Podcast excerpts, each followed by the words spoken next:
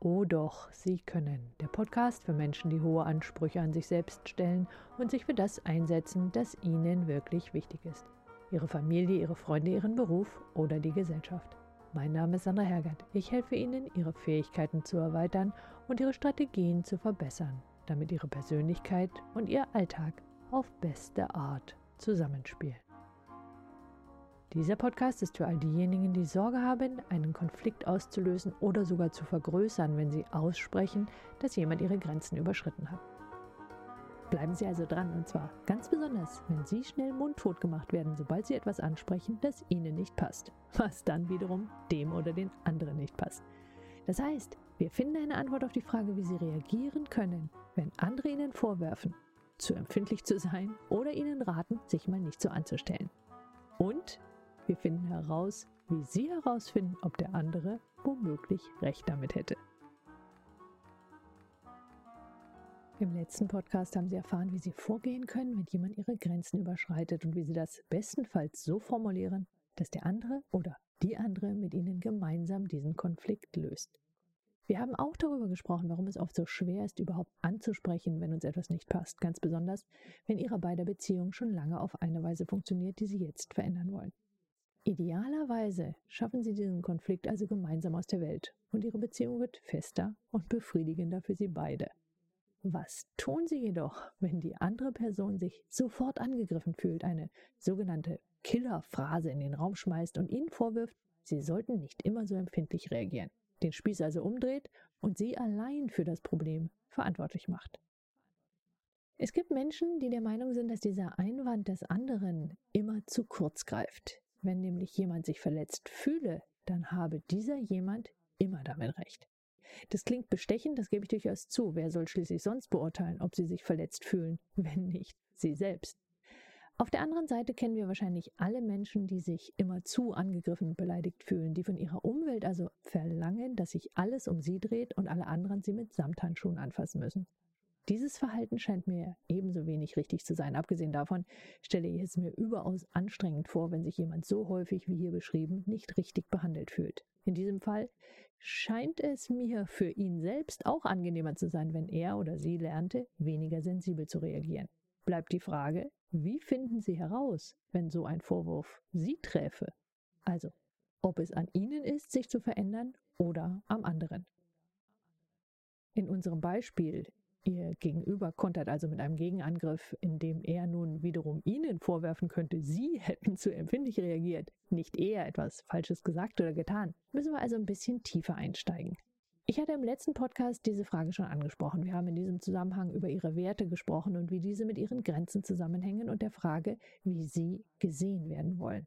Das mag dem einen oder anderen von Ihnen vielleicht nicht ganz genügen, gerade wenn Sie sich bisher schwer getan hatten, solche Art Konflikte anzusprechen, dann könnte der Vorwurf, Sie wären zu empfindlich, auf gewissermaßen fruchtbaren Boden fallen und denjenigen direkt zurück auf den Startpunkt werfen. Immerhin gehört dieser Zweifel, also der Zweifel liegt es womöglich an mir, bin ich zu kleinlich, egoistisch, was auch immer, zu den Äußerungen, die ich beinahe täglich höre, wenn ich mit Klienten an deren Selbstvertrauen arbeite. Wann also sollten Sie eher an sich und Ihrer Sensibilität arbeiten? Möglicherweise liegt meine Unruhe auch daran, dass ich im Augenblick alle Nase lang über einen Artikel zur Hochsensibilität stolpere, also Menschen, die Probleme damit haben, wenn es zu laut, zu hektisch, zu intensiv wird. An der Tatsache, dass es Menschen gibt, die dieses Thema haben, ist überhaupt nichts Falsches. Das meine ich damit. Ich, mit anderen Worten, ich kenne selber dieses zu viel von. Und was ich glaube, dass das eine Fähigkeit ist, die Sie, wenn Sie zu den Hochsensiblen gehören, als Stärke nutzen können oder die, wie vermutlich fast alle Fähigkeiten, auch als Schwäche gereichen kann. Meine zumindest vorläufige Vermutung ist, dass Sie Sensibilität leicht als Stärke verwenden, wenn Sie sie zugunsten anderer anwenden, zum Beispiel um mit Menschen in Kontakt zu kommen, weil Sie diese Fähigkeit als Empathie verwenden.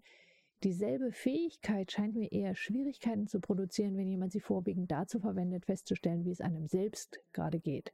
Weil so verwendet stellen diese Menschen vorwiegend fest, dass die Umgebung eben zu laut, zu hektisch, zu was auch immer ist. Der Fokus liegt dann also auf dem eigenen Erleben und als Selbstzweck ist mir das zumindest mal auf den ersten Blick nicht genug. Oder noch anders. Ich bin überzeugt davon, dass es sich um eine Fähigkeit handelt, diese Hochsensibilität und nicht etwa um ein Persönlichkeitsmerkmal. Will sagen, das ist etwas, das Sie nutzen können, wenn es angebracht ist und weglegen in Situationen, wo es jemandem Schwierigkeiten machen könnte. Ich merke gerade, dass ich diese Überlegung noch ewig so weiter spinnen könnte. Zurück zum Punkt. Eigentlich war ja die Frage, wie finden Sie heraus, ob Sie in dieser speziellen Situation, in diesem speziellen Konflikt vielleicht überreagiert hätten, also wirklich zu empfindlich reagiert haben? Denn je nachdem würde sich ja auch Ihre Antwort auf diesen Vorwurf ändern. Und damit Sie trotzdem sofort eine Antwort parat haben, konstruieren wir zunächst mal so eine Art Standardantwort. Eine, die Ihnen Zeit gibt, sich selbst hilfreiche Fragen zu stellen. In unserem Fall könnte Ihre Standardantwort zum Beispiel lauten, bin ich zu empfindlich? Hm, muss ich erstmal drüber nachdenken. Dann streuen Sie Sand über die Angelegenheit und lenken ab. Zum Beispiel mit, ah du, wie war eigentlich dein Treffen heute mit? Oder was auch immer Ihnen einfällt, um vom Thema abzulenken weil Sie haben dann Zeit, um in Ruhe darüber nachzudenken, wie Sie mit diesem Vorwurf umgehen und ob an diesem womöglich etwas Wahres dran sein könnte, weil darüber sollten Sie vielleicht ein wenig nachdenken wollen. So, wie finden Sie nun heraus, ob Sie wirklich übertrieben reagiert hätten oder ob Sie eventuell nur zu unbequem für die andere Person sind? Was meine ich mit unbequem? Indem Sie das Thema angesprochen haben haben Sie auch die Erwartung geäußert, dass sich in Zukunft etwas ändert. Sie haben sogar ausgedrückt, dass Sie möchten, dass die andere Person zumindest auch etwas verändert. Und das allein ist hm, für viele ein bisschen unbequem. Typischerweise wollen wir nämlich nichts verändern und schon gar nichts an unserem Verhalten. Möglicherweise ist es dem Freund oder der Freundin, dem Partner oder der Partnerin auch peinlich, dass sie sich gar nicht so wohl in ihrer Gesellschaft gefühlt haben, wie die es dachte. Und auch das wäre ja kein besonders angenehmes Gefühl. Und was tun Menschen, die unangenehme Gefühle haben? Sie wollen die so schnell wie möglich wieder weghaben. Und da Sie in deren Augen zunächst mal unmittelbar verantwortlich für das unangenehme Gefühl sind, könnte deren Standardantwort lauten, Ihnen das unangenehme Gefühl Standtepede zurückzugeben. Also derjenige macht Sie nun für sein unangenehmes Gefühl verantwortlich, statt die Veränderung bei sich zu suchen oder sich vielleicht zu entschuldigen. Erinnern Sie sich, im letzten Podcast hatte ich erklärt, dass Sie aus der Frage kommen, gibt es etwas, das ich getan habe, um dieses Muster in Gang zu setzen? Wenn die andere Seite trotzdem sofort einen Vorwurf hört, sich gewissermaßen direkt in den Vorwurf flüchtet, könnten Sie so etwas sagen wie, hm, wirklich, ich will es verstehen und dabei kannst du mir helfen. Bei dieser Antwort ist wichtig, dass Sie nicht auf den Vorwurf, nämlich Sie seien zu empfindlich, eingehen. Und das können Sie wie folgt tun. Die Frage ist ja, wo liegen Ihre Grenzen? Ab wann fühlen Sie sich berechtigterweise angegriffen? Und ab wann treten Sie berechtigterweise für Ihre Meinung, Ihre Gefühle, Ihr Sein ein? Ich bin ziemlich sicher, dass es keine objektive Grenze gibt. Ich bin jedoch auch ziemlich sicher, dass es eine Grenze gibt, die durch unser Wohlbefinden bestimmt wird. Nehmen wir mal an, eine Freundin oder ein Freund von Ihnen gehört zu diesen sehr empfindlichen Personen. Mit anderen Worten, er würde sich bei jeder Kleinigkeit angegriffen fühlen. Dann sind wir uns vermutlich einig, dass das Leben für den Freund ziemlich anstrengend wäre. Nicht nur anstrengend, sondern dieser jemand müsste ja nach gerade das Gefühl haben, dass die Welt kein sicherer Ort wäre. Nicht nur unter Freunden, denn sonst würden andere ja Rücksicht auf ihn nehmen und ihn eben nicht ständig angreifen. Wäre es dann nicht viel einfacher, wenn dieser jemand an der eigenen Wahrnehmung arbeitete, als die gesamte Umwelt zu ändern? Und damit wir das auch gleich klären, ich meine damit nicht, dass sie sich ein dickeres Fell dadurch zulegen, dass sie ab sofort den Mund halten und nicht mehr für sich selbst eintreten. Ich meine auch nicht, dass sie so tun, als habe sie etwas nicht getroffen, was sie in Wirklichkeit sehr wohl getroffen hätte. Was ich meine ist, wie können Sie verhindern, falsche oder übertriebene Schlüsse aus Äußerungen, einem, was weiß ich, Achselzucken oder einem Kopfschütteln zu ziehen? Und ich vermute, dass wir da keine qualitative Grenze finden, uns jedoch gewissermaßen auf eine quantitative Grenze festlegen können. Wir können feststellen, ob es häufig vorkommt, dass wir uns verletzt fühlen oder an Beziehungen zweifeln oder ob wir im Großen und Ganzen zufrieden mit unseren Beziehungen sind und uns mit uns bzw. in uns selbst wohlfühlen. Häufig in diesem Sinne ist übrigens absolut individuell. Darüber diskutieren wir gar nicht. Sie legen fest, wann häufig häufig ist. Wenn jemand nun feststellen würde, dass er sich sehr häufig angegriffen, auf den Schlips getreten, nicht ernst genommen oder verletzt fühlt, dann kann das unglücklicherweise wieder zwei Gründe haben. Entweder dieser jemand umgibt sich mit Menschen, die ihm generell nicht gut tun, gut tun. Die Gründe dafür sind ziemlich vielfältig. Oder es liegt an ihm und seiner Wahrnehmung. So bleibt die Frage, wie finden wir das nun heraus? Sie könnten sich ansehen, wie die Menschen in ihrer Umgebung mit anderen und untereinander umgehen. Und Sie können sich fragen, welche Gemeinsamkeiten gibt es zwischen Ihren Freunden? Sind diese sich in entscheidenden Merkmalen sehr ähnlich? Fragen Sie sich zum Beispiel, ob die gleichen oder ähnliche Sprüche, Bitten, Äußerungen zwischen diesen anderen ebenfalls stattfinden. Und wie gehen diese mit Freunden um? Wie gehen diese Freunde mit anderen um? So wie mit Ihnen anders? Und wie reagieren die anderen? Und wären Sie gern wie diese anderen? Würden Sie gern ebenso oder ähnlich reagieren wie diese? Könnte Ihnen dieses Verhalten vielleicht sogar als Modell dienen? Sie können sich auch fragen, welche Vorbilder Sie nutzen können und wie Ihr Vorbild in dieser jetzigen Situation reagieren würde. Fühlte diese Person sich ebenfalls getroffen, manipuliert, nicht frei, ebenfalls verletzt und so weiter? Und würde diese das Thema ebenfalls ansprechen? Sie könnten sich weiter fragen, ob Sie zu einer Gruppe gehören wollen, die auf diese Weise miteinander umgeht und was Sie tun müssten, um sich dabei wohlzufühlen, falls Sie denn dazuhören wollen. Weil wäre das nicht der Fall, das heißt die anderen sind völlig anders, wenn diese miteinander und mit anderen reden, dann scheint das irgendetwas zu sein, das mit ihnen zu tun hätte. Sie haben nun mindestens zwei Möglichkeiten, was uns zu Schritt 2 bringt. Entweder Sie finden heraus, woher diese Dynamik kommt und könnten auf unseren Eingangsvorwurf, der ja lautete, sei nicht immer so empfindlich, noch einmal nachfragen. Sie erklären also noch einmal die Dynamik und fragen, woher es kommt, dass diese Dynamik entsteht. Was ist an Ihrem Verhalten das als Auslöser für die anderen funktioniert. Kann sein, dass Sie da keine richtige Antwort sofort erhalten, die Ihnen spontan weiterhilft, weil der oder die andere sich auch erst darüber klar werden muss. Wahrscheinlicher ist allerdings, dass der andere zumindest eine vage Ahnung hat und Sie vielleicht nicht verletzen will, indem er es laut ausspricht.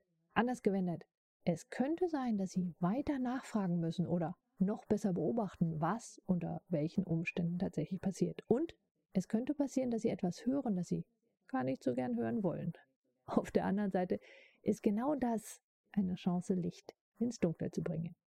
Sie könnten bei Ihren Beobachtungen natürlich auch herausgefunden haben, dass die anderen ebenso mit Ihnen wie mit allen anderen umgehen, Sie dieses Verhalten jedoch absolut nicht ausstehen können. In diesem Fall lautet dann die Frage, die Sie sich stellen sollten, völlig anders.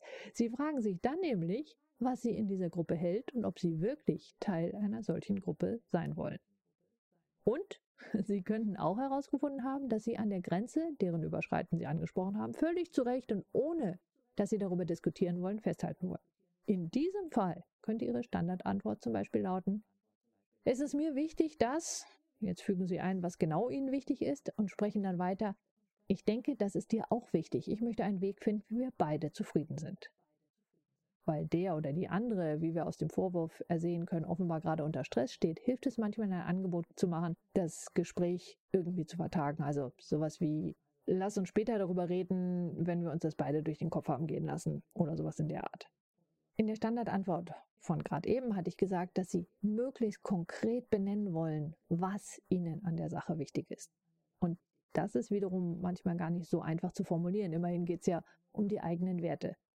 Für die eigene Klarheit können Sie sich fragen, welche Werte Ihnen wichtig sind. Wir nähern uns also auf einer anderen, aus einer anderen Perspektive dem Widerspruch, den ich in meinem letzten Podcast schon angesprochen habe, nämlich dem Spannungsfeld zwischen dem Egoismus und wie wir keinesfalls sein wollen und dem Wunsch danach, gesehen und gehört zu werden. Konflikte im Bereich der Grenzen sind sehr häufig solche, die mit Harmonie oder einer Spielart derselben zusammenhängen. Wir wollen normalerweise keinen Streit haben. Das Problem mit den Werten ist, dass sie als solche, also indem wir sie einfach benennen, nicht besonders gut funktionieren. Was sie nämlich außerdem noch brauchen, ist eine genaue Definition dieses Wertes oder anders gefragt, was bedeutet dieser Wert für Sie und was bedeutet er nicht? Dazu können Sie sich eine Art Anti-Vorbild aussuchen. Sowas wie wie wollen sie denn auf keinen Fall sein? Und was machte diese Person genau, damit sie zu einem Antivorbild wird? Hm, wir können zum Beispiel sagen, nehmen wir an, der Wert wäre Harmonie und das Gegenteil von Harmonie wäre vielleicht jemand, der immer genau das sagt, was er denkt, ohne sich Gedanken darüber zu machen, ob und dass er andere verletzt. Damit hätten wir ein Verhalten, wie wir auf gar keinen Fall sein wollen. Und auf der anderen Seite können wir uns auch fragen, also die Grenze sozusagen zur anderen Seite des Wertes, wie die Übertreibung zu diesem Wert, nehmen wir Harmonie, lauten könnte. Harmonie um jeden Preis wäre vielleicht sowas wie Duckmäusertum oder Opportunismus. Diese beiden Fragen in Bezug auf ihre Werte, was ist das Gegenteil des Wertes und welches Verhalten beschreibt seine Übertreibung, legt die Grenzen zur einen und zur anderen Seite des Wertes fest. Wenn Sie diese Grenzen eben in beide Seiten haben, dann können Sie ganz konkret fragen, wenn ich in meinem Beispiel weder opportunistisch, um dieses Beispiel zu nehmen, noch verletzend sein will, was bedeutet das konkret in diesem Fall? Und wenn Sie darauf eine Antwort gefunden haben, haben Sie auch herausgefunden, wie Sie reagieren können und was Ihnen konkret wichtig ist. Wenn Sie darüber erst einmal Klarheit haben, wie Ihre Werte aussehen und was diese für Sie bedeuten, wenn Sie also wissen, warum Sie diese Sache ansprechen, dann ist der Rest eigentlich ein Klacks. Wichtig ist diese Klarheit auch und insbesondere darüber, wie Sie wollen, dass andere mit Ihnen umgehen. Alles andere ist ein Stück weit üben, also das Ansprechen und Standardantworten parat zu haben. Wenn Sie mehr zu Werten und der Frage nach deren genauer Bedeutung für Sie und deren Grenzen wissen wollen, in meinem Buch Oh doch, Sie können, habe ich ein ganzes Kapitel nur diesen Fragen gewidmet und wie Sie mit Wertekonflikten so umgehen, dass Sie Ihre Klarheit behalten respektive gewinnen. Sie können es überall dort kaufen, wo Sie Bücher kaufen können. In diesem Sinne, nutzen Sie Ihre Talente, die Welt braucht sie.